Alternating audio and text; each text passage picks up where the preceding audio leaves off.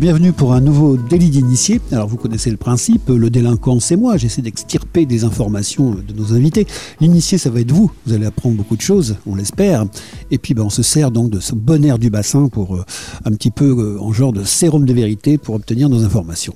Alors particulièrement content aujourd'hui de passer un moment avec euh, notre ami Patrick Glotin. Comment vas-tu Patrick? Très bien, merci de m'accueillir Hervé. On va commencer par une présentation puisqu'on a le temps, c'est le principe un peu de cette émission. On est posé, on est chez toi, je le précise, donc merci beaucoup de nous recevoir. Et puis si vous entendez de temps en temps un petit wing, wing, wing, c'est qu'il y a des gens qui aiment bien couper du bois dans le parage. C'est pas grave, ça fait partie du décor. Patrick, euh, commençons par le commencement. Euh, tu es euh, un jeune enfant bordelais classique, euh, tu vas dans une école comme il faut, tu es dans une bonne famille, tu es un jeune homme qui connaît la ville de Bordeaux et bien loin de ce que tu es aujourd'hui, c'est-à-dire un cinéaste qui va nous intéresser pour tous les documents, pour toute la proximité avec la nature, pour toute la poésie que tu as su distiller à travers tes créations. Mais raconte-nous le chemin entre le petit garçon et aujourd'hui, donc commençons par le petit garçon. Alors en fait, effectivement, oui, je viens d'un milieu privilégié, on peut dire, et c'est vrai que mon univers, c'était euh, la barrière du Médoc, euh, l'école de jésuites Saint-Joseph de Tivoli, la Villa Primrose, où je jouais beaucoup au tennis, et enfin le Cap Ferret, où euh, on venait passer systématiquement tous les week-ends et toutes les vacances.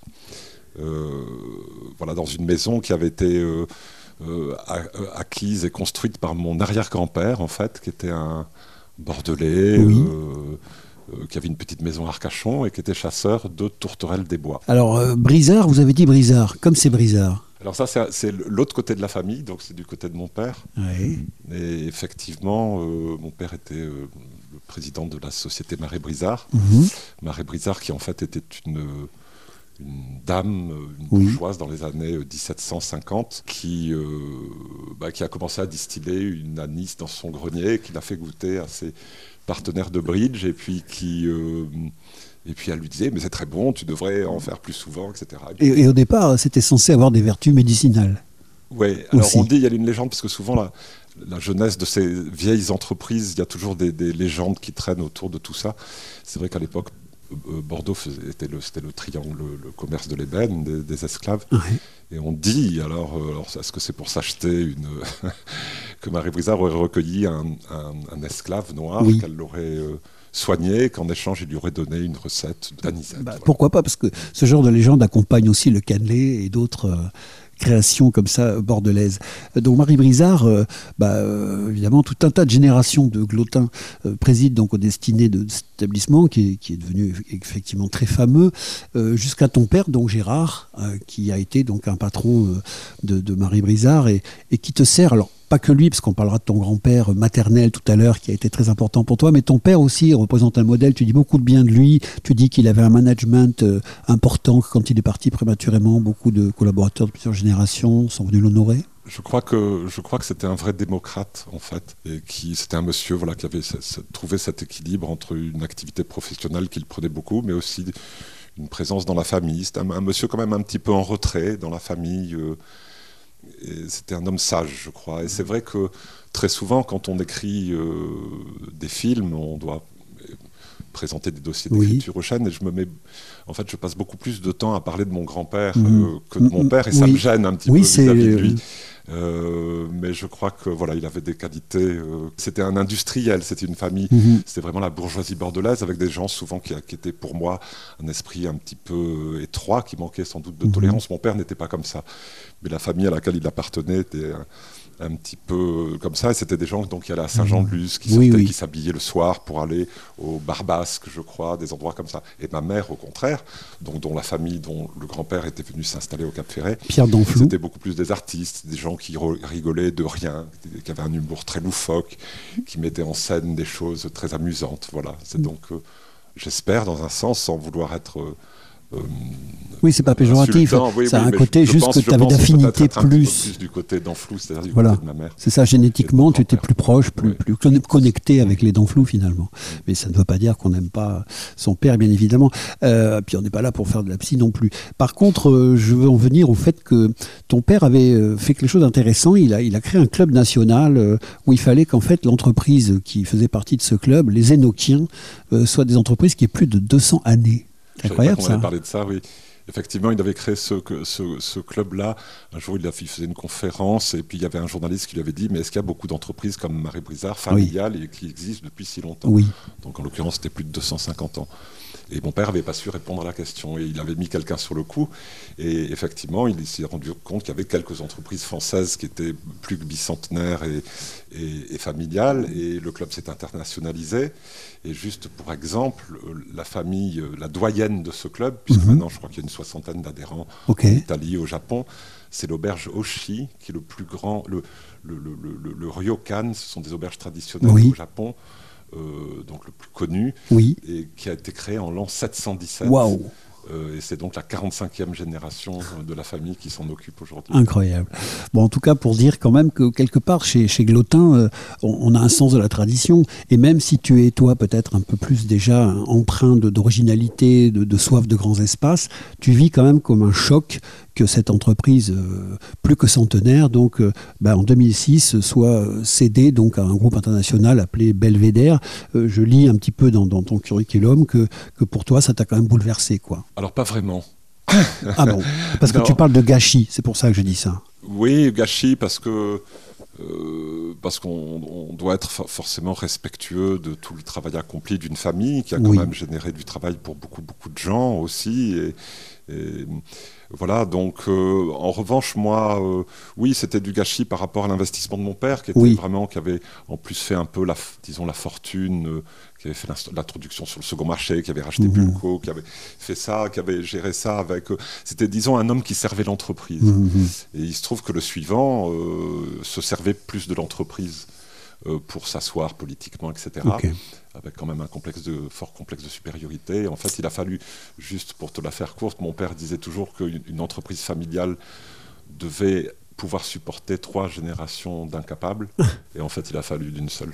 Bon, au moins, écoute, tout est dit, mais je voulais quand même un peu planter le décor parce qu'effectivement, Patrick Lotin, je le répète, est euh, quelqu'un qu'on pourra qualifier d'extrêmement sensible. C'est un créatif, c'est un artiste. Et euh, au départ, euh, le terreau dans lequel il pousse, c'est une grande famille très traditionnelle, très implantée à Bordeaux, qui a créé quelque chose avec un grand pignon sur rue. Et c'est intéressant de voir que certaines plantes, à l'instar des héliotropes, peuvent se trouver, te tourner sur elles-mêmes pour trouver d'autres soleils. C'était un petit peu le principe de cette introduction. Alors venons-en maintenant euh, au euh, Patrick Glotin qui nous intéresse, c'est-à-dire celui qui est non pas touché par la grâce, mais touché par la créativité. Comment ça se passe? À quel moment tu, sens justement que tu vas sortir des sentiers battus? En fait, j'ai travaillé, donc j'ai fait une école de commerce, après j'ai travaillé 8 ans dans des agences de publicité, et puis euh, en fait, à l'époque, pour venir à Bordeaux, c'était 4h45 de train.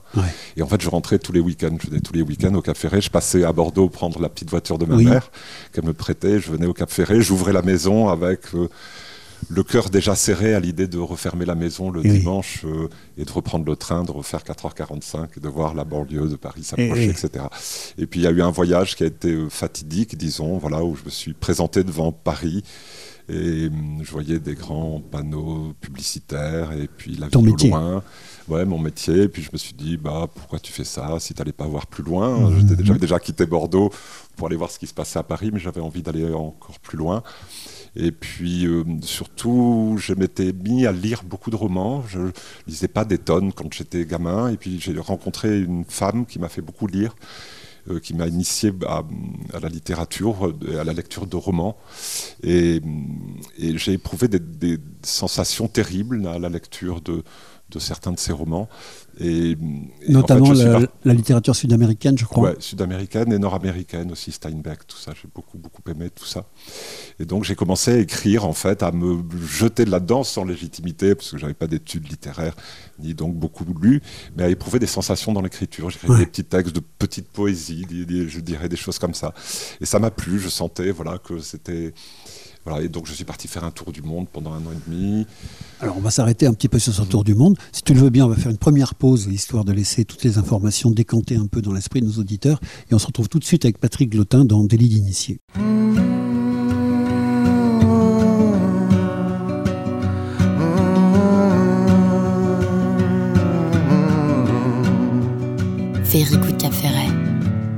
It's a mystery to me. We have agreed with which we have agreed. And you think you have to want more than you need. Until you have it all, you won't be free. Society, you're crazy breed. I hope you're not lonely without me.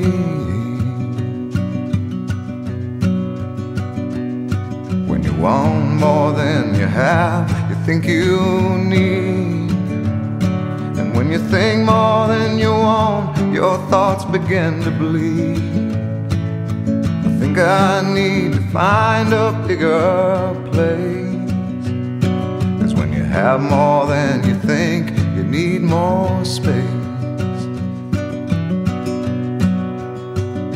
Society, you're crazy breed. I hope you're not lonely without me. Society, crazy indeed. I hope you're not lonely without me.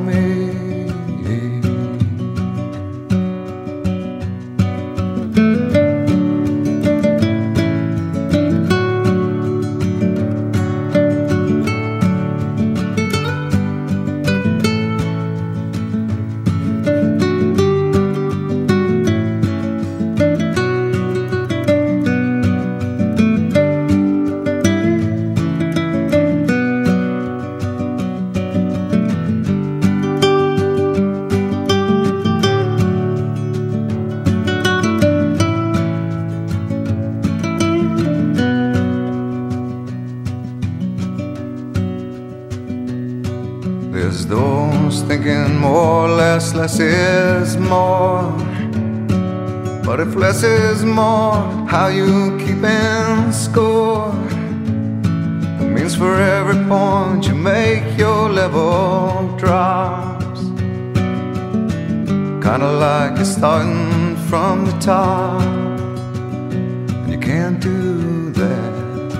Society, you're a crazy breed. I hope you're not lonely without me. Society, crazy indeed. I hope you're not lonely without me. Society, have mercy on me. I hope you're not angry if I disagree society.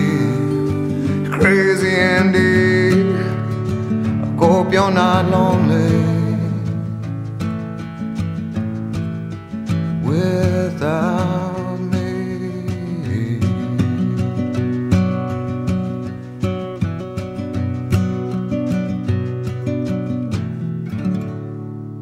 de retour sur Very Good Café avec Patrick Glotin. Nous sommes ici sur la presqu'île dans une journée euh, paradisiaque et on parle d'une belle vie, d'une bonne vie, puis d'une vie utile aussi, celle de Patrick qui nous euh, bah, distille comme ça, euh, pardon pour le mot, mais il est volontaire, Marie Brizard, distillé, aussi de belles histoires, de bonnes sensations, des, très belles histoires humaines et, naturelles.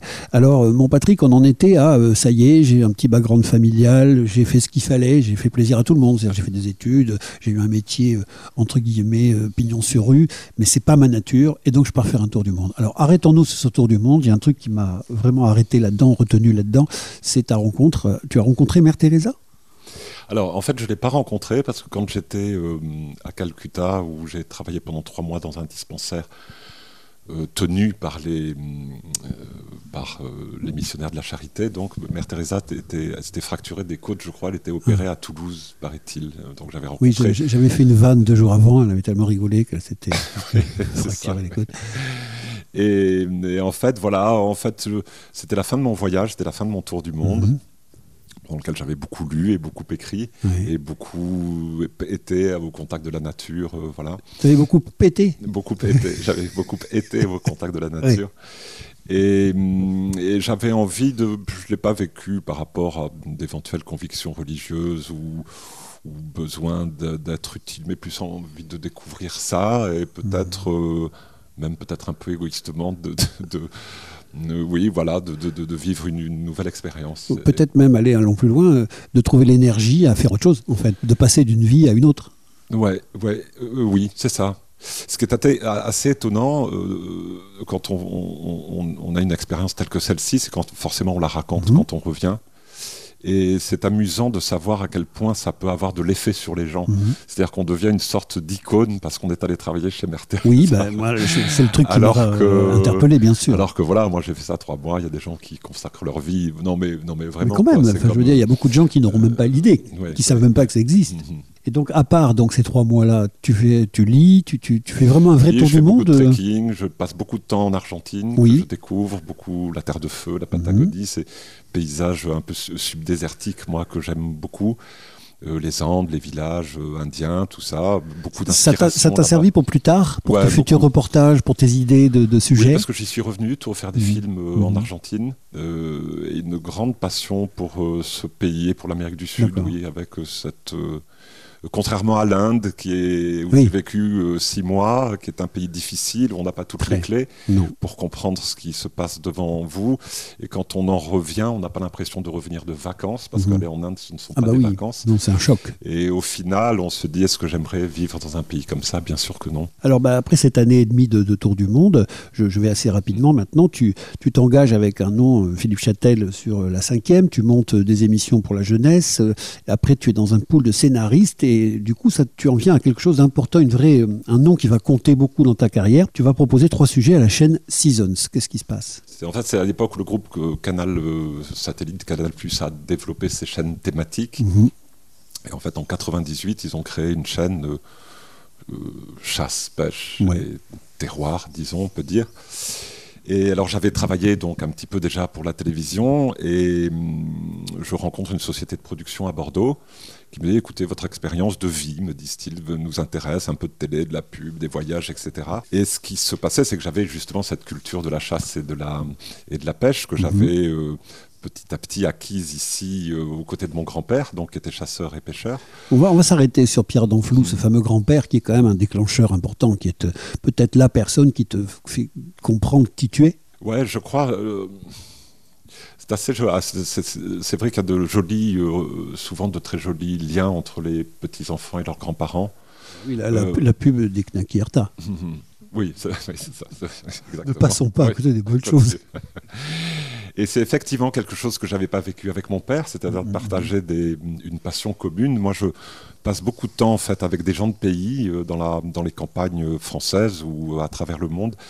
Et euh, on, voit à travers la chasse justement des, des de très belles relations entre un père et leur fils, et ces passions, cet apprentissage partagé, mmh.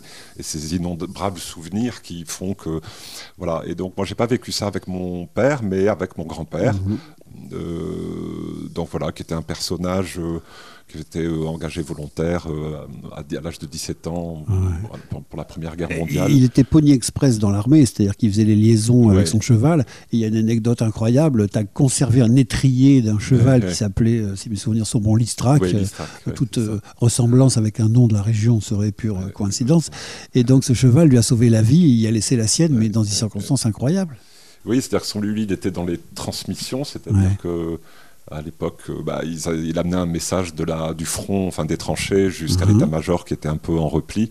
Et il galopait avec son cheval, il mhm. sautait les, au triple galop les, les tranchées, etc. Et puis un jour, il y a un obus qui est tombé, un obus allemand qui est tombé sous son cheval, qui a éventré son cheval. Il est arrivé à l'état-major euh, en boitant avec du sang il était couvert de sang, donc on s'est préoccupé de lui. En fait, c'était le sang de son, cheval, et effectivement, il a récupéré un, étrier. un étrier dans lequel on voit un impact de, que tu as gardé et qui quelque part est un symbole pour toi de tout au long de cette vie. Et donc, ce grand-père te donne le goût de la nature, il t'apprend un petit peu les, sentiers comme un Indien pourrait le faire de sa progéniture, il t'ouvre finalement la porte du paradis. Alors, la chasse et la pêche, même si c'est un sujet euh, très polémique, surtout aujourd'hui, et très attaqué, oui, c'est vrai. C'est en fait une entrée en matière euh, dans la nature, c'est-à-dire que quand on, dans un acte de prédation, on doit comprendre bien sûr tout ce qui se passe autour de vous. Pourquoi il y a des oiseaux là, à cet endroit et pas ailleurs? Pourquoi sont-ils venus aujourd'hui? Par quel vent? Euh, À quelle époque de l'année Etc. Donc c'est une sorte de mise en intelligence mhm. avec la nature. On est à l'affût aussi, donc on, doit, on, observe, on regarde, on laisse venir les choses à soi. Et voilà, c'est un moyen, je pense, de, à partir du moment où tout ça est effectué avec précaution, avec un regard progressiste, mhm. c'est-à-dire ne pas faire ce que l'on faisait avant, mais le, faire euh, en sachant euh, ce que l'on fait. Mhm. Est-ce que cette population d'oiseaux, de, par exemple, peut supporter une pression de chasse ou pas? Mhm. Je crois qu'il faut euh, toute raison garder, il faut voilà, porter un regard sur la chasse progressiste. C'est important ce que tu dis parce que bon, moi personnellement, tu vois, spontanément, on va pas se mentir, la chasse, bof, la pêche, j'adore, mais je sais pas pourquoi, comme ça, sans réfléchir, la chasse me paraît quelque chose de plus dur, de plus cruel que, que la pêche, ce qui est idiot. Mais, et je l'avoue. Par contre, quand je lis un, de tes écrits ou que je vois un de tes films, ou quand une personne comme ça, proche de la nature, m'explique la manière dont elle appréhende justement le sujet, ça m'ouvre. Ça permet au contraire d'échanger et d'être constructif. Ça permet d'éviter peut-être des camps, des contre, euh, des pros, des anti, des pour, tu vois. Et d'une certaine manière, euh, est-ce qu'il y a donc une vertu pédagogique, volontaire, ou est-ce que c'est simplement la poésie, la, beauté avec laquelle tu traites de ces thèmes qui finalement sert de passe à la compréhension? Bah, La chasse, pour moi, c'est un grand sujet. C'est quelque chose que je défends. Euh, que je défends beaucoup parce que je crois que hum, déjà c'est assez amusant. il, y a, quelques années, il y avait euh, Nicolas Hulot, qui est un, anti-chasse primaire, était venu faire une conférence à Bordeaux. Et hum, autour de Bordeaux, les seules zones humides qui existent, euh, autour de Blanquefort, euh, Barampuire, etc., mhm. ce sont des zones de chasse, parce que les chasseurs chassent les canards et les bécassines dans les zones humides, et à ce titre-là, ils conservent ce milieu. C'est-à-dire que quand on se déplace et qu'on va dans un endroit comme ça, il y a des martinets, des libellules, mhm. des milans, des éperviers, dont tout un tas d'espèces qui ne sont pas chassées, mais qui profitent euh, de, cet état de conservation de ces zones humides. Si on ne chassait plus dans ces endroits-là, euh, il est évident que ce serait drainé, on ferait du maïs et ça ne, bien sûr, détruirait toute la biodiversité. Donc, dans un sens, la chasse a un rôle de conservation des zones oui. sauvages. C'est un argument qu'on entend souvent. On entend aussi l'argument de la régulation. Mm. C'est-à-dire, par exemple, aujourd'hui, il y a des populations comme par exemple les sangliers qui, paraît-il, prolifèrent et que donc, euh, pour le bien d'autres espèces et aussi des cultures, etc., il est bon de les réguler. Et que donc, quelque part, l'argument du chasseur, c'est qu'il est le premier écologiste dans la mesure où lui, il est sur le terrain et il constate euh, finalement comment elle s'équilibre ou se déséquilibre la nature et que justement il y met un petit grain de sel pour remettre tout ça d'aplomb. Euh, d'accord, mais est-ce que c'est valable pour tous les chasseurs? Est-ce que ça représente une petite partie des, des chasseurs? Est-ce qu'au contraire l'immense majorité des, chasseurs a cette prise de conscience?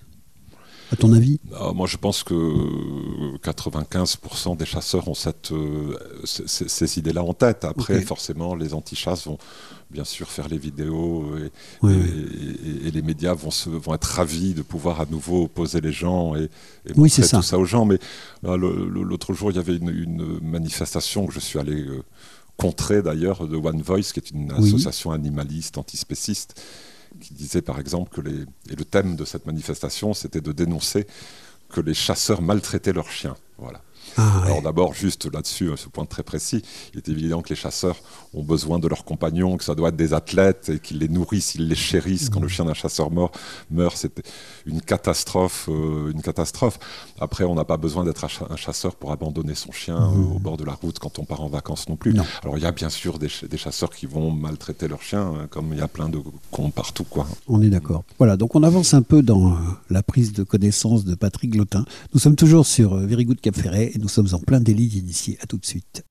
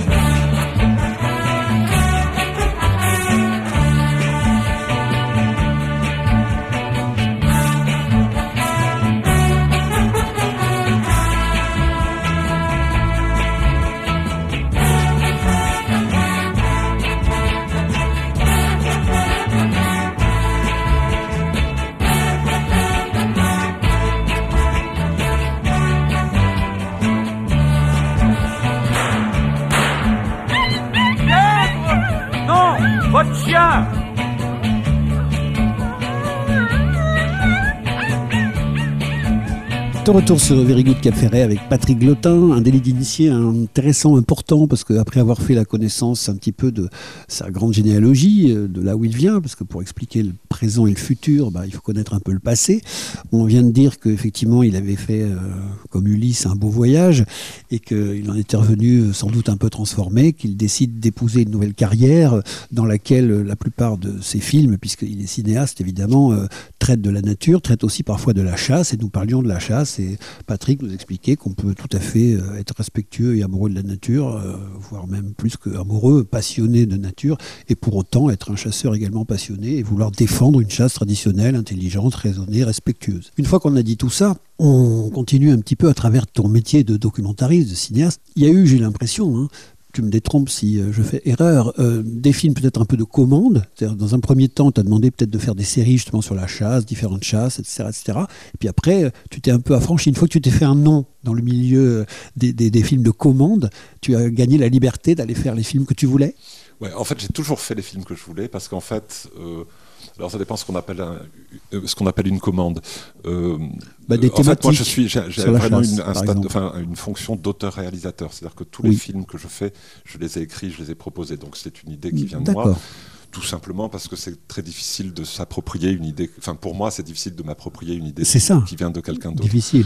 Donc, effectivement, cette chaîne Season, ça a été pour moi un, peu une manne parce que, mhm. bon, d'abord, je me suis beaucoup appliqué, j'ai beaucoup écrit mes films, j'ai essayé justement de proposer des films de chasse où on ne racontait pas que de la chasse, mais c'était, disons, euh, un, regard porté sur un biotope, sur un écosystème, mhm. à travers les yeux d'un chasseur par exemple, ou une approche scientifique, ou essayer d'étoffer un petit peu, d'étoffer tout ça. Et donc j'ai fait beaucoup, beaucoup de films un peu aux quatre coins du monde. Euh, et c'est vrai que bien sûr, euh, ce qui plus que la chasse ou plus que la pêche, c'est la relation entre l'homme et la nature qui m'intéresse.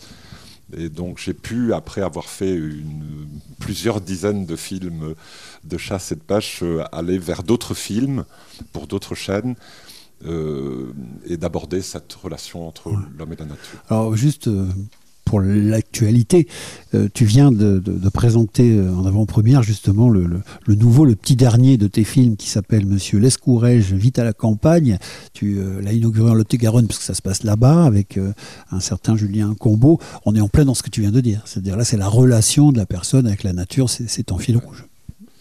Oui, et puis oui, la relation de l'homme avec la nature et qui génère en fait une culture très forte en mmh. fait, hein, et qui est pour moi la, la, la culture primaire, c'est-à-dire celle qui va générer les, euh, qui a généré les premières formes, les premières couleurs, et, et, de là on découlait après toutes les, tous, les, tous les arts et toutes les, autres cultures. Donc euh, la culture de la nature, c'est quelque chose, je pense que ben, certains, certaines personnes vont, vont dire euh, c'est plus intéressant de s'intéresser au livre qu'à la nature, mais je pense que c'est d'une, d'une grande complexité et, c'est intéressant.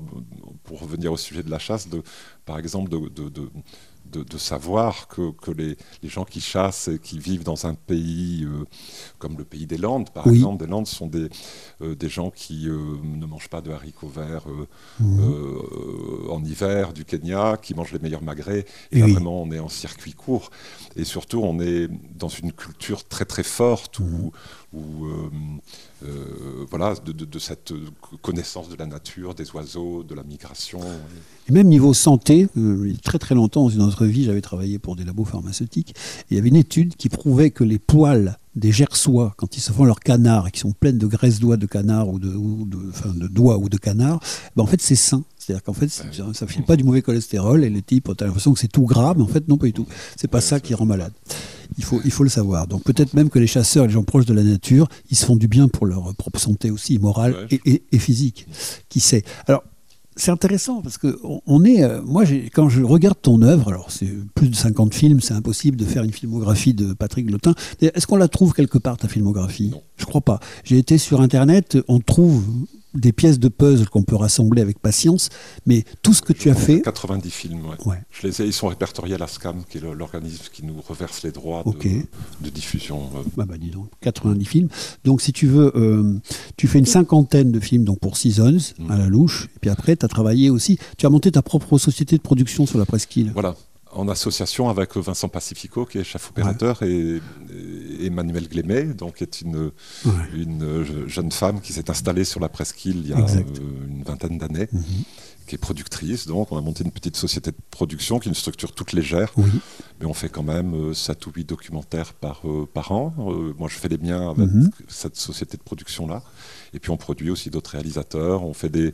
Emmanuel est une personne merveilleuse parce qu'elle essaye de mettre en valeur et de répertorier tout, le, tout le, le patrimoine un petit peu historique, culturel. les images d'archives sur la presqu'île. Mhm. Et et voilà, Emmanuel a lancé cette, avec d'ailleurs Anne-Marie Anne de Beaumarchais. Anne de Beaumarchais, absolument, la, journaliste de la dépêche du bassin. Euh, voilà, euh, les portraits de bassin, qui était une idée d'Anne au début et qu'on a décliné en vidéo. On va, Avec des belles photos de Franck Perrougon.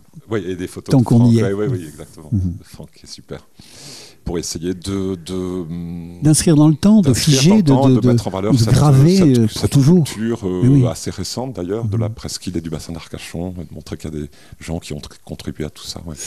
Ce qui m'intéresse aussi quand je regarde ton œuvre, moi je suis comme un, gamin, tu vois, je me pose des questions directes, je me dis mais c'est bizarre parce que le, gars il part en Alaska euh, pendant des mois, il s'enferme, il fait un peu son Sylvain Tesson, même si tu vas pas aimer la comparaison. Euh, il, bon, il va là-bas passer dans la solitude extrême euh, une espèce de, retraite à la fois spirituelle et aussi donc de faire son métier de, cinéaste là-bas en Alaska. Et, en même temps, il nous fait des mystilleries des toits. Euh, à la fois, j'ai l'impression que tu es quelqu'un qui est en train de filmer ce qui est à 2 mètres de chez toi et tu es en train de filmer quelque chose qui est à 20 000 km de chez toi. faut se décider ou pas? Je crois que l'aventure est au, bout de sa rue ou au fond de son jardin aussi. Hein. Euh, effectivement, quand j'ai tourné Mystigris des Toits à Bordeaux, bah j'ai tourné dans mon, au bout de mon jardin. Euh, Mystigris des Toits, qui quand même est un chat de gouttière, mhm. d'accord, qui se promène sur les toits bordelais mhm. et qui croise tout un tas d'autres espèces et où qui nous explique un petit peu le, la vie qu'il y a dans Bordeaux, en fait. Ouais, c'est ça. Mhm. Et en fait, ça, c'est une, on peut dire, pas une série, mais de, de films donc, que j'ai initié euh, à l'époque avec la chaîne Planète. J'appelle ça des romans documentaires. C'est-à-dire qu'en fait, il y a une trame fictionnée, qui est là, en l'occurrence, par exemple, La vie de ce chat. Oui. Euh, ça a été décliné par exemple dans Quartz sous le récit plus ou moins mouvementé d'un grain de sable. un, film merveilleux, excuse-moi, je t'arrête tout de suite. Euh, vous imaginez bien quand même qu'un grain de sable peut-être de la dune du Pila, bah, il a une origine qui remonte à des millions d'années. Bah, on, devient le personnage, on devient ce grain et on remonte comme ça toute l'histoire de comment je suis devenu un grain de sable de la dune du Pila. C'est d'une poésie et, d'un intérêt euh, absolument éblouissant. Pardon. Voilà, et c'est un grain de sable qui parle. Voilà, donc, et donc, dans le dernier film que j'ai fait pour France 3, qui s'appelle Tout autour de moi, je fais parler donc un pain maritime sur le sur le Mimbo et qui va poser son regard sur ce paysage. Tout autour de moi, mon film qui a été primé d'ailleurs. En fait, il y a une trame fictionnée qui est la vie de ces objets ou de ces animaux ou de ces personnages mais qui vont cette histoire en filigrane en fait euh, débouche sur des séquences documentaires donc on va apprendre des choses. Exactement. Donc on part peut-être de poésie et derrière ou de fiction et derrière on montre aussi la nature et parfois on fait l'inverse c'est-à-dire qu'on montre la nature et elle amène à la poésie et au rêve. Mm. Donc ça marche dans tous les sens. Mais donc justement, euh, continuons un peu, puisqu'on est un peu dans la filmographie, tu as fait aussi des choses euh, qui sont peut-être un peu des ovnis par rapport à tout ça. Donc Joe et Gina, par exemple. Joe et Jean. Joe et Jean, pardon, oui. Et donc vas-y, raconte-nous l'histoire de ce film qui m'a particulièrement euh, étonné. Joe et Jean, c'est le, le, seul court métrage que j'ai fait. Voilà. Et en fait, c'est assez amusant parce que c'était Pierre Malrieux il y a des années, des années. Qu'on salue, il nous a quittés il y a quelques mois. Oui, c'est un monsieur que j'aimais beaucoup aussi, même si j'ai pas été très présent dans la fin de sa vie. Et, hum, et qui m'avait dit un jour, j'écrirai bien un truc avec vous, euh, truc romantique, ce qui se passerait sur l'île aux oiseaux. Mhm. Et puis, bon, j'avais mis ça dans un coin de ma tête. Puis en fait, un jour, moi qui ai une écriture très laborieuse, j'écris très lentement, ça progresse très doucement. En une nuit, j'ai écrit donc ce, le scénario de ce, de ce film, donc, qui, est, ah euh, qui raconte l'histoire d'un, d'un, réalisateur. Euh, euh, dans les années 40 qui a une des premières caméras portables et qui filme sur l'île aux oiseaux une mhm. sorte de sauvageonne euh, qui chasse, qui pêche, mhm. et qui un jour, euh, caché dans un arbre, prétend auprès de lui qu'elle est la fille de Jean Cocteau. Ah oui. Donc c'est un, un, film qui mélange, comme j'aime le faire, la fiction et la réalité, puisque on le sait tous, Jean Cocteau est venu ici dans les années 20. Chose qu'on sait moins aussi, c'est qu'il a une relation amoureuse avec une femme aussi, donc qui s'appelait ah. Nathalie Paylet, qui était une princesse et comédienne hmm. à Paris, et qu'elle aurait attendu un enfant de lui. Et donc, à partir, ça, c'est un autre fait réel. Le troisième étant que dans les mimosas exotiques, il y a du diméthyltryptamine, qui est une substance euh, psychotique. Ah oui dont les effets rappellent ceux de l'opium. Voilà, donc ça me permettait de faire le lien avec oh l'opium. Je, pense que Mais tout d'un coup, tout s'est imbriqué comme ça, c'est assez, euh, assez étonnant. Je comprends mieux pourquoi maintenant, tous les hivers, on voit des gens avec des petits ciseaux qui coupent toutes les broches de mimosa qui dépassent dans la rue. Tu viens de me faire tout comprendre. On est avec Patrick Glotin, c'est délit d'initié. On a, ça y est, plongé euh, dans sa vie, dans son œuvre, et on se retrouve tout de suite sur Very Good Cap Ferret.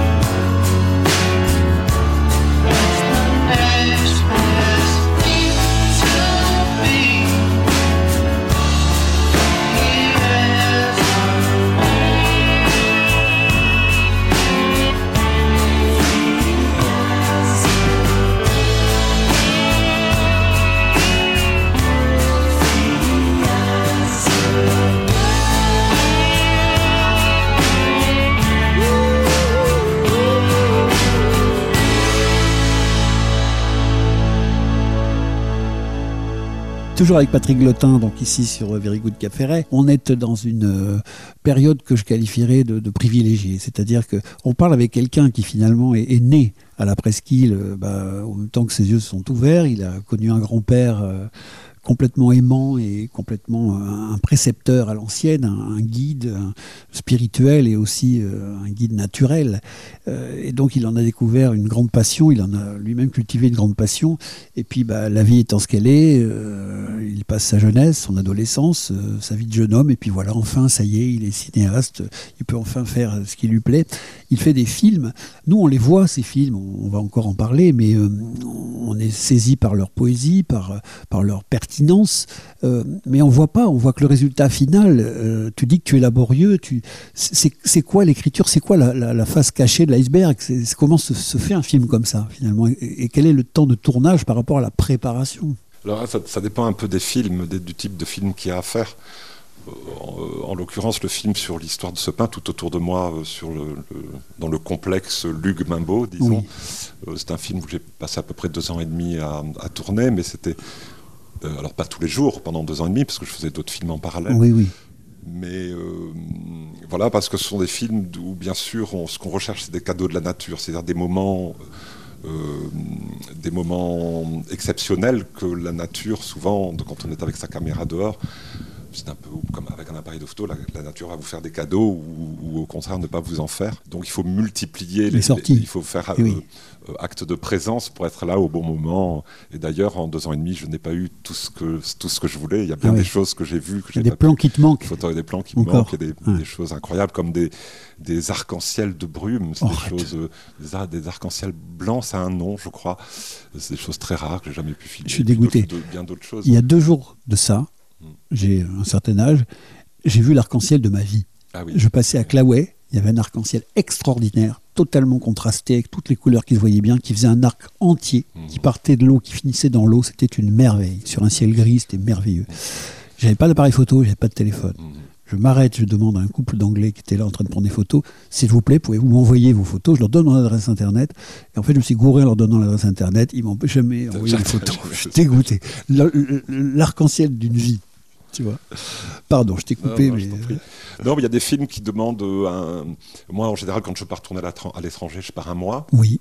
Voilà, après, il y a euh, un mois de montage. Euh, il faut après relire toutes les images qu'on a fait, ce qu'on appelle le mhm. dérush, c'est-à-dire qu'on reprend tous les plans, on les note, on, explique, on, euh, voilà. Après, il faut faire un plan de montage pour donner un peu un brief au monteur, c'est-à-dire un canevas sur lequel il va s'appuyer pour monter le film. Disons qu'un film, ça peut prendre, euh, en travaillant tous les jours, ça peut prendre à faire entre 4 euh, mois et, 4 euh, mois et 8 mois, quelque chose comme ça. D'accord. Alors, on va en prendre un ou deux ou trois de, tes films. On a dit 90 films, donc on ne peut pas non plus aller tous les détailler, mais on va peut-être aller sur... Il y en a qui sont pas bien en plus. Ah, ça, c'est ce qu'il dit. Mais il y en a un qui, m'intéresse évidemment particulièrement, c'est cette histoire d'Alaska. Alors, tu avais déjà été d'ailleurs quelques années auparavant, et là tu retournes donc euh, il y a un peu plus d'un an. Tu, repars en Alaska, tu, réserves entre guillemets une cabane complètement paumée sur une presqu'île de on ne sait pas où. Tu te fais déposer là-bas en avion. Tu restes plusieurs mois. C'est une idée de, dingue. Bah, une idée de dingue. Je pense que c'est surtout quelque chose que j'avais très envie de faire. Euh, et puis que j'avais, je pense que j'avais fait quand même quelque chose à ma mesure, c'est-à-dire que j'ai été effectivement très loin, très très isolé, puis j'avais bien sûr pas de, pas de réseau. Euh, c'est un petit avion qui m'avait déposé là. Alors le film s'appelle Un automne en Alaska. Euh, il a déjà été diffusé et on le voit où? Parce qu'il faut quand même que là, sur nous, Seasons. sur Seasons. Et il y a des cassettes, des DVD, Internet, on peut l'acheter on peut... Non? Non. Ok. Mais je peux l'envoyer s'il y a des gens qui sont intéressés. Très bien. Excusez-moi de t'avoir coupé, mais c'est important euh, pour vous d'aller mm. voir ce Un automne Alaska, qui est un film extraordinaire. Vas-y. Euh, donc quelque chose à ma mesure, c'est-à-dire que j'étais déjà dans une cabane, donc j'avais un abri pendant deux mois. Je ne suis pas parti itinérant, sac au dos, avec euh, et dormir sous la tente.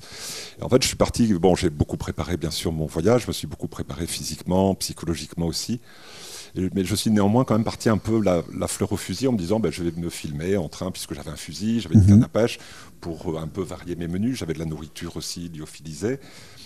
Et en fait, euh, je savais que c'était un endroit où il y avait beaucoup, où il y avait pas mal d'ours gris. C'est ça.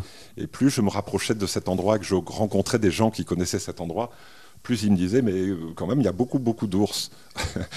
Donc, ce qui me rassurait pas tellement. Et il est vrai que le, à partir du moment où je me suis retrouvé seul, où ce petit avion s'est envolé, m'a laissé seul avec mes, mes, bagages, mon matériel de camping euh, à un kilomètre de la cabane, et ben, j'ai tout de suite eu cette euh, pression, en fait, cette inquiétude permanente de la présence de ces grands fauves. Tu, tu l'avoues dans le film, en fait, parce que la plupart du temps, le, réalisateur est un peu bravache et quelles que soient ses angoisses, il les cache. Mais toi, non, on te suit dans, tes, dans ton intimité aussi. C'est-à-dire qu'un jour, tu es enthousiaste comme un enfant, et puis un jour, tu as un peu peur, quoi.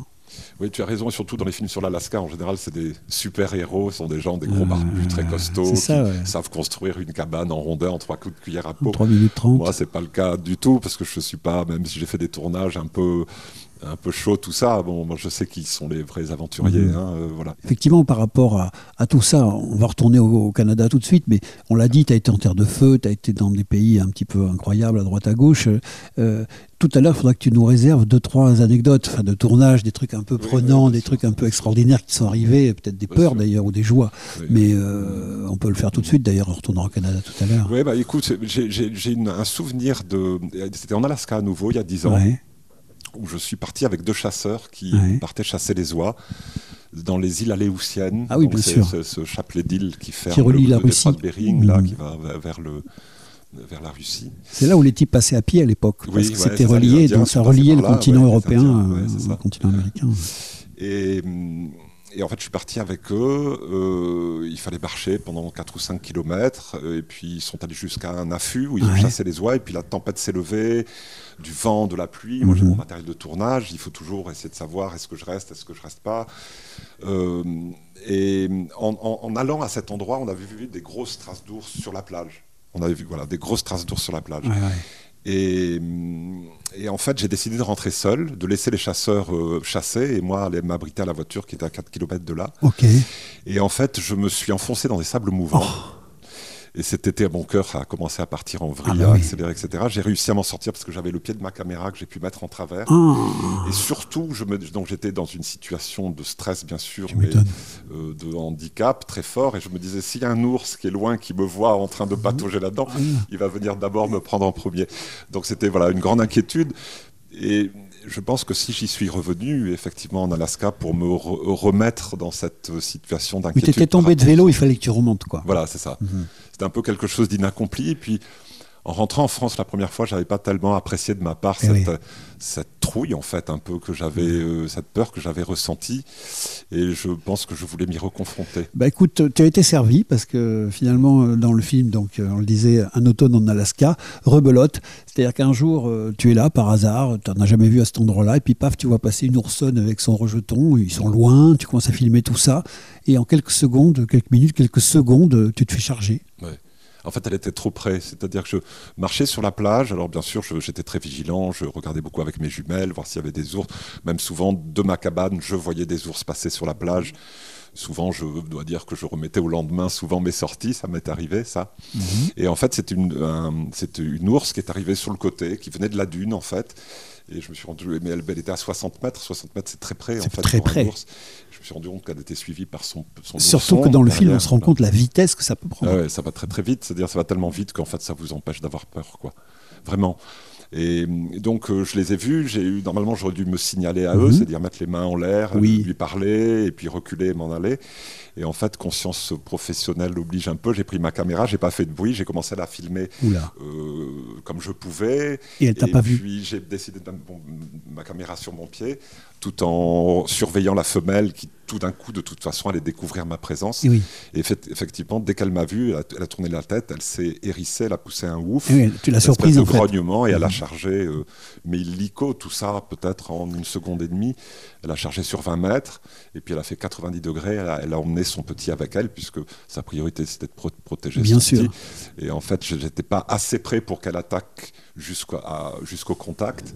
C'était une charge d'intimidation. Oui, mais elle aurait poursuivi sa charge. Jamais tu avais le temps de matériel d'attraper ton fusil ou quoi que ce soit. Quoi. Non, puis d'abord, moi, j'ai jamais tiré sur. D'abord, je voulais, j'étais chez eux, j'avais pas du tout envie de les embêter, surtout de tuer une ours avec son bah petit, ça aurait été épouvantable. Et puis, je, ne suis pas un, un, chasseur de grands. Moi, je suis un chasseur d'oiseaux, donc euh, tu, tuer une ours euh, qui vous charge. Et puis, de toute façon, je, très certainement, j'aurais pas eu le temps de le faire parce que, parce que j'étais un peu comme un chevreuil pris dans les phares d'une voiture je n'ai pas eu le réflexe de me pencher, prendre mon fusil. Je pense que je me serais presque laissé faire. Bon. Écoute, euh, on est bien content qu'elle ait changé d'avis finalement. Bon, enfin voilà, donc euh, c'est pas rien d'aller euh, filmer comme ça dans la grande nature. Il y a des dangers, bien évidemment. On parlait comme ça d'anecdotes dans différents films. Est-ce que tu as connu sûrement aussi des moments de plénitude absolue? Je ne sais pas, une aurore boréale, une chute là-bas en Patagonie. Est-ce que tu as vu des, des spectacles de la nature tels que tu en avais le souffle coupé? Alors oui, beaucoup, bien sûr. Euh, un truc qui est intéressant en faisant le métier que je fais, c'est qu'en fait, bah, vous prenez l'avion ou votre voiture et vous vous retrouvez tout d'un coup avec des gens qui eux connaissent parfaitement leur endroit. Et vous restez en ville le temps de, de, sortir de l'aéroport et tout d'un coup vous vous retrouvez projeté dans la nature, dans des problématiques, euh, par exemple en Tasmanie, des, euh, euh, des wallabies qui mangent l'herbe des moutons, donc ça crée une rivalité avec mhm. les éleveurs, donc ils vont tuer la nuit des wallabies. Le wallaby qui est un petit kangourou pour nos auditeurs. En même temps, ça sert aux diables de Tasmanie, qui sont des charognards, qui viennent charogner les wallabies qui sont tués par les éleveurs qui protègent leurs moutons, etc. Donc on se retrouve tout de suite dans des dans des problématiques super intéressantes et même je dirais sans faire de sans me vanter ou quoi que ce soit c'est-à-dire qu'on se retrouve très vite dans des dans des endroits et dans des situations qui ne sont pas accessibles aux touristes eh oui, bien sûr. lambda. C'est-à-dire que par exemple, j'ai fait aussi un film par exemple à Madagascar et un jour je me suis retrouvé dans un hôtel avec des touristes qui me disaient mais oh, quel pays merveilleux avec tous ces lémuriens. Et moi, en fait, je connaissais les gens depuis, ça faisait un mois que j'étais là, je connaissais l'envers du, du, décor, j'avais travaillé avec des scientifiques, et puis voilà, c'est un pays qui brûle, qui est dévasté, où euh, tout est permis, une violence inouïe, et qui est un exemple pour rien. Exact. Quoi. Mais alors après, Malheureusement, il y a tous ces gens. C'est une manière que justement d'être cinéaste comme ça, ouais, d'éviter de, de, se promener en surface. Ça permet d'aller en profondeur. Mmh, alors après, des, des, instants de beauté euh, inouïe. Euh, oui, oui, bien sûr, il y en a, mais je, je pense que j'éprouve plus de plaisir à écouter l'histoire que quelqu'un va me raconter sur sa relation avec. Oui. C'est ce que je dis souvent, c'est-à-dire qu'un volcan bolivien, Isocèle, il est beau en tant que tel, avec ses neiges éternelles, c'est une beauté intrinsèque qui est belle, mais plus mm. belle encore sont les, les prières que leur vouent les Indiens. Oui. Écoutez, on l'a compris, euh, le facteur humain est important pour euh, Patrick Lotin. On se retrouve dans quelques instants sur Very Good Cap Ferret après ça. Si tu es né dans une cité HLM, je te dédicace ce poème en espérant qu'au fond de tes yeux ternes, tu puisses y voir un petit brin d'herbe. Et les mains vont faire la part des choses. Il est grand temps de faire une pause, troquer cette vie morose le parfum d'une rose. C'est l'hymne de nos campagnes, de nos rivières, de nos montagnes, de la vie manne, du monde animal. Crie le bien fort, use tes cordes vocales. Pas de boulot, pas de diplôme, partout la même odeur de zone, plus rien n'agite tes neurones. Pas même le chiffre que tu mets dans tes cônes. Va voir ailleurs, rien ne te retient. Va vite, faire quelque chose de tes mains. Ne te retourne pas, ici tu n'as rien. Et sois le premier à chanter ce refrain. C'est de nos campagnes, de nos rivières, de nos montagnes, de la vie manne, du monde animal. Crie le bien fort, use tes cordes vocales. Assieds-toi près d'une rivière. Écoute le coulis de l'eau sur la terre. Dis-toi qu'au bout, et il y a la mer. Et que ça, ça n'a rien d'éphémère. Tu comprendras alors que tu n'es rien comme celui avant toi, comme, comme celui qui vient que le liquide qui coule dans tes mains te servira à vivre jusqu'à demain matin. De nos campagnes, de nos rivières, de nos montagnes, de la vie manne, du monde animal. Crie le bien fort, use tes cordes vocales. Assieds-toi près d'un vieux chêne et qu'on parle à la race humaine, l'oxygène et l'ombre qu'il t'amène. Mérite-t-il les coups de hache qui le sait? Lève la tête, regarde ses feuilles, tu verras peut-être un écureuil qui te regarde. Tout son orgueil. Sa maison est là, tu es sur le seuil. C'est l'hymne de nos campagnes, de nos rivières, de nos montagnes, de la vie manne, du monde animal. Crie le bien fort, use tes cordes vocales. Hey, crie le bien fort, use tes cordes vocales. Peut-être que je parle pour ne rien dire, que quand tu m'écoutes, tu as envie de rire. Et si le béton est ton avenir, dis-toi que c'est la forêt qui fait que tu respires. Et j'aimerais pour tous les animaux que tu captes le message de mes mots. Car un lopin de terre, servir à la croissance de tes marmots, servir à la croissance de tes marmots. C'est l'hymne de nos campagnes, de nos rivières, de nos montagnes, de la vie manne, du monde animal. Crie le bien fort, use tes cordes vocales. C'est l'hymne de nos campagnes, de nos rivières, de nos montagnes, de la vie manne, du monde animal. Crie le bien fort, use tes cordes vocales. Patrick Glotin est notre invité aujourd'hui sur Délit d'initié, Very Good Cap vraiment une radio qui débute mais qui a beaucoup de chance. On a l'opportunité de rencontrer euh, des personnes, des personnalités qui, qui apportent beaucoup. Et euh, aujourd'hui, mon cher Patrick, on en était donc euh, à des coups de cœur, à des coups d'émotion que tu avais ressentis toi en tant que cinéaste lors des différentes réalisations ou différents voyages personnels d'ailleurs que tu avais pu accomplir. Et donc on était en train de dire qu'il y avait toujours un composant, une composante humaine. C'est-à-dire que toi, tu n'es pas un contemplatif pur d'un spectacle naturel, il faut l'interaction avec l'humain? Oui, moi ce que j'essaye de faire en fait, parce que je, par rapport à la problématique par exemple du Cap Ferret, euh, et de sa surfréquentation en été, etc. Moi, je fais aussi des films sur ce pays-là. Donc, euh, on peut dire, ah, mais ça va contribuer à faire venir des gens, etc. Euh, oui, certes. en revanche, ce que j'essaye de faire dans tous mes films, c'est de, surtout plus particulièrement lorsqu'ils se situent ici, c'est de créer en fait une relation amoureuse entre l'homme et le paysage. Par l'amour, il respectera. Voilà, c'est ça. C'est-à-dire qu'une relation amoureuse, c'est une relation réciproque. Mhm. Alors, euh, on va venir au Cap Ferré et on va être séduit par ce paysage, par le mouvement de la mer, des, courants, de la, voilà, etc. Mais je crois qu'il faut avoir, il faut se faire désirer par la nature aussi. Et je pense qu'il faut. Et qu'est-ce que ça veut dire? Ça veut dire euh, avoir une attitude euh, respectueuse de cet mhm. endroit. Euh. alors qu'est-ce que ça veut dire être respectueux? Ça veut dire déjà de regarder. Comment on peut regarder une femme Et puis, est-ce que. Alors c'est presque de la provocation, mais est-ce bien utile d'aller embrasser les arbres? C'est-à-dire qu'on voit les, des gens, c'est merveilleux, j'ai embrassé un arbre, je ressens son énergie. Mais je pense que c'est presque ça frile un petit peu l'obscénité pour moi. Ah oui? Oui. Euh, c'est un peu de la provocation aussi, ce que je dis. Mais est-ce que l'arbre a envie que vous le preniez dans ses bras et que vous l'embrassez Je ne suis pas certain. Je suis pas sûr, Et je pense que même si on doit vivre dans la nature et profiter d'une certaine façon de la nature, euh, je pense qu'il doit y avoir un... On ne doit pas aller... Euh, je prends l'exemple par exemple des ours à nouveau ou des animaux sauvages. Il y a des gens qui adorent être au contact des animaux sauvages je pense qu'il y a une frontière entre nous et la vie sauvage, et il y a une frontière qu'il faut respecter. Il faut respecter cette, euh, euh, cette vie sauvage. Donc l'idée, c'est de, dans mes films, c'est de, c'est pas de faire la morale aux gens en leur disant. Euh, moi, je ne suis pas un moraliste. Oui, oui, c'est vrai, dans tes films, tu dis pas, faites pas ça, faites ça. Oui, J'estime qu'à partir du moment où je suis né, je pollue. Euh, après, ça ne veut pas dire qu'il faut, bien sûr, faire. Euh, aujourd'hui, il y a des, des, enjeux très très importants, mais il y a des gens qui dénoncent, qui savent très bien le faire.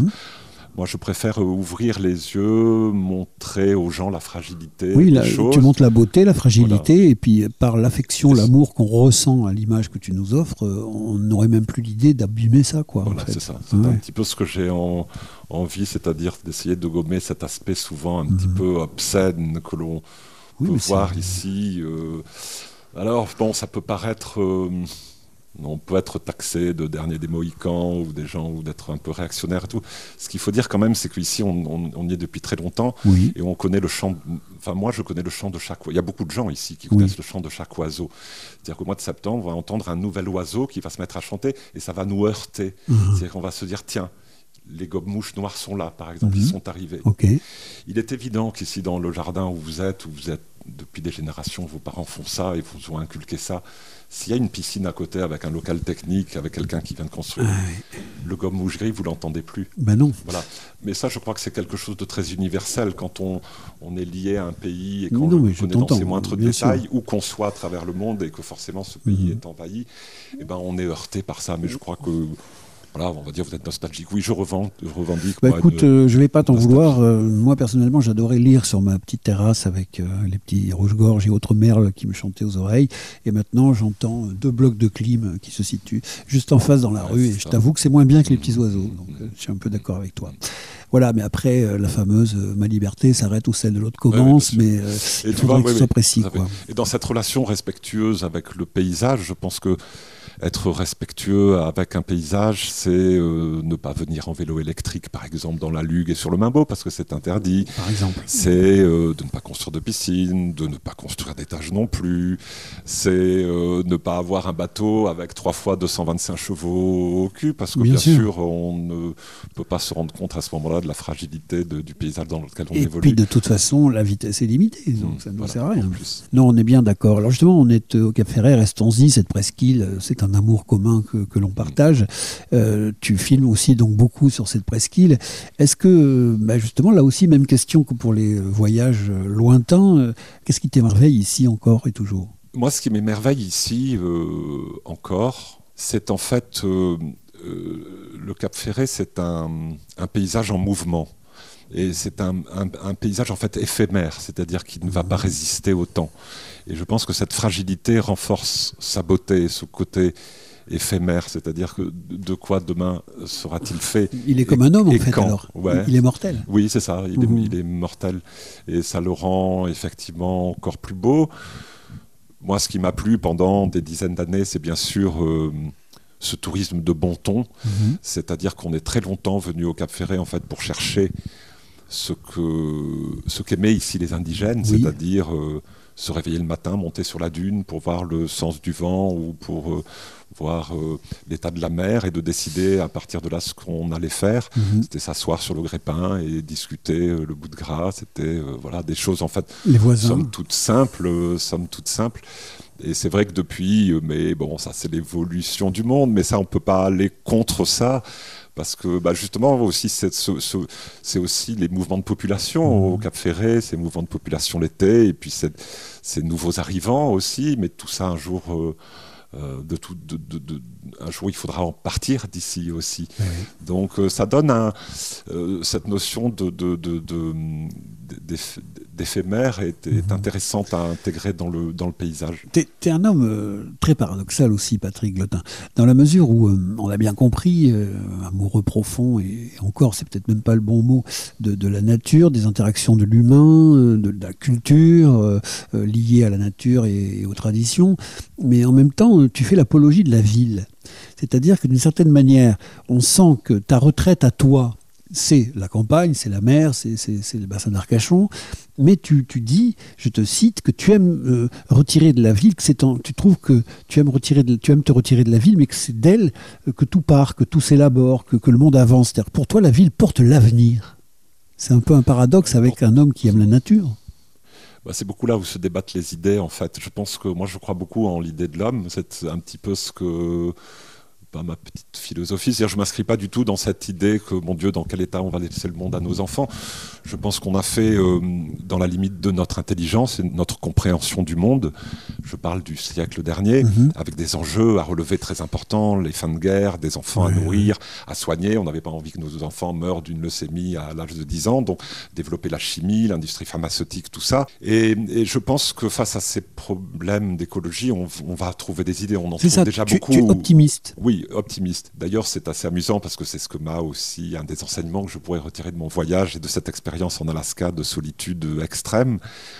C'est que quelques jours après être rentré, je me suis retrouvé à Bordeaux, mhm. sur les allées de Tourny, à 9h du matin, avec un soleil orangé sur ces immeubles, en fait, magnifiques, et quoi. Et au milieu des autres, en fait, des hommes, des autres, au milieu de toutes ces idées des hommes. Et, et je me suis je me suis fait cette réflexion que je me sentais mieux là, au milieu des autres, avec les contraintes que ça applique, que mhm. seul soi-disant dans cette pseudo-liberté au fin fond du, de la nature. C'est ça. Donc il y a un vrai paradoxe. Il y a un vrai paradoxe. Quelque part. Tu as besoin finalement de la ville, peut-être parce que ce sont tes frères humains et que c'est là où finalement, Scott, ce que tu racontes, j'aime beaucoup cette image, et tu vas peut-être nous l'expliquer, c'est qu'effectivement la, nature c'est la création de Dieu, et la ville c'est la création de l'homme. Et que la nature, création de Dieu, et la ville, création de l'homme, doivent cohabiter. Donc, euh, elle est où ta passerelle entre Dieu et l'homme? Dieu, oui, là, c'est peut-être une image. Je suis pas certain d'être euh, Bon, je crois que personne n'est certain de ce genre de choses, mais moi j'ai un regard plutôt. Je crois que je l'exprime dans tout autour de moi. Mhm. Je crois beaucoup à la contribution à l'humus, mhm. c'est-à-dire simplement que votre corps, quand il va disparaître, il va être mangé en fait par le grand tout, quoi. Par le grand tout, ouais. Mhm. c'est une petite contribution, mais c'est déjà pas mal en dehors de tout ce que vous avez, la descendance que vous allez laisser après vous et, et c'est Lavoisier, ça, rien ne se perd, tout se transforme. Voilà, c'est ça aussi. Ouais, ouais, absolument. à, partir du, moment où on est né, je pense qu'on est, on vit une sorte d'éternité parce mhm. que grâce à la présence en termes de matière euh, corporelle que vous allez apporter sur la Terre, et eh ben, elle va être déclinée comme ça après et contribuer à la à l'évolution du monde. Et d'autres pensent par exemple que les, nos pensées, nos idées, elles, existent sous forme d'ondes et participent aussi à une espèce de vie éternelle, parce que même si nous, nous disparaissons physiquement, bah, ces ondes électriques qui ont été nos pensées continuent de errer euh, quelque part. Euh, on devient très métaphysique dans ces émissions, on a perdu tout le monde, mais c'est absolument pas grave. On va faire une dernière euh, question, si tu le veux bien, et c'est la question ouverte de service. Je, suis un grand feignant ou un grand angoissé qui a toujours peur d'oublier de demander quelque chose. J'ai coutume de proposer une carte blanche pour terminer. L'invité a peut-être une petite frustration d'une question qui n'aurait pas été posée d'une thématique qu'il aurait envie euh, de mettre un petit peu sur le tapis. Donc, euh, Patrick, si jamais j'ai oublié quelque chose, c'est le moment. Si j'étais maire du Cap Ferret. Oui, très bien. Euh, j'interdirais la construction des piscines au Cap Ferret. Ok. pour tout un tas de raisons. Et surtout, je crois que je mettrais tout l'argent de la communication. Oui. sur Very Good, c'est très sympa. Sur Very Good, donc je la réorienterai. Je crois qu'aujourd'hui, le bassin d'Arcachon n'a pas besoin de communication. Mhm ça me gêne aussi que le CIBA fasse de la communication aussi, que plus personne n'a besoin de communication au Cap Ferret. Ou alors, si c'est une communication, il faut que ce soit une communication plus fine euh, et qui aborde justement la l'aspect culturel de la presqu'île. Là, tu m'obliges à te taquiner un petit peu. Il me semble bien avoir assisté à des vœux de la mairie il y a quelques années où c'était un film de Patrick Loutin qui illustrait les vœux de la mairie. C'est vrai. Et, Emmanuel, avec qui je travaille, et saison 5, notre société de production, on travaille sur euh, mhm. euh, des éléments de communication euh, pour, la, pour la mairie du Cap Ferret, mais justement nous n'acceptons de faire ce travail-là que si l'on traite de la culture, de la fragilité et de la bio, et de, de l'érosion, par exemple, pour, pour proposer une communication plus fine. Voilà. En d'autres termes, je résume ce que dit euh, Patrick Lotin, les 4 par 3 dans le métro à Paris, venez tous, le tourisme de masse, non merci. non merci, On l'a bien compris. Mais tu sais que même tout le monde s'en rend un petit peu compte. après, il y a des mots est-ce que c'est suivi d'action Je ne sais pas. Mais je sais justement que le fameux CIBA, dont tu parlais tout à l'heure, qui est le syndicat intercommunal du bassin d'Arcachon, qui gère entre autres donc le tourisme euh, intégral sur le bassin d'Arcachon, et dont le président est euh, le maire d'Arcachon, M. Yves Foulon. Bah, M. Yves Foulon, il y a quelques mois, a dit que justement il fallait changer de communication et peut-être devenir un petit peu plus ciblé. Donc ça va dans le bon sens, en espérant que ce ne seront pas que des mots. C'est ce qu'a fait Marseille. Marseille, j'ai entendu, en fait, ils se sont rendus compte que c'était invivable pour tout le monde, pour les touristes qui restaient trois heures bloqués dans les bus et ils ont décidé de. Et les paquebots qui polluent tout, qui, qui s'arrêter. Ok, donc vous l'avez compris, le mot de la fin de Patrick Lotin, ce sera stop aux piscines et euh, stop à la com, ou en tout cas à, pas à n'importe quelle communication. Et aux marchands de biens. Exactement. Alors aussi, mais ça c'est un autre sujet, euh, on organisera un débat entre le marchand de biens auquel il pense et euh, celui auquel je pense. On finit par une note un petit peu rigolote. Merci beaucoup Patrick de nous avoir accompagnés dans ce délit d'initié. Salut Hervé, c'était très agréable. Un peu décousu, mais tu as tellement de, de, richesse en toi que essayer de conserver un fil en ce qui me concerne, c'était impossible. Merci beaucoup. Merci, à vous toutes et à vous tous de nous suivre et on se retrouve très vite sur Vélo de Café. Salut. Salut Hervé. much carbon monoxide for me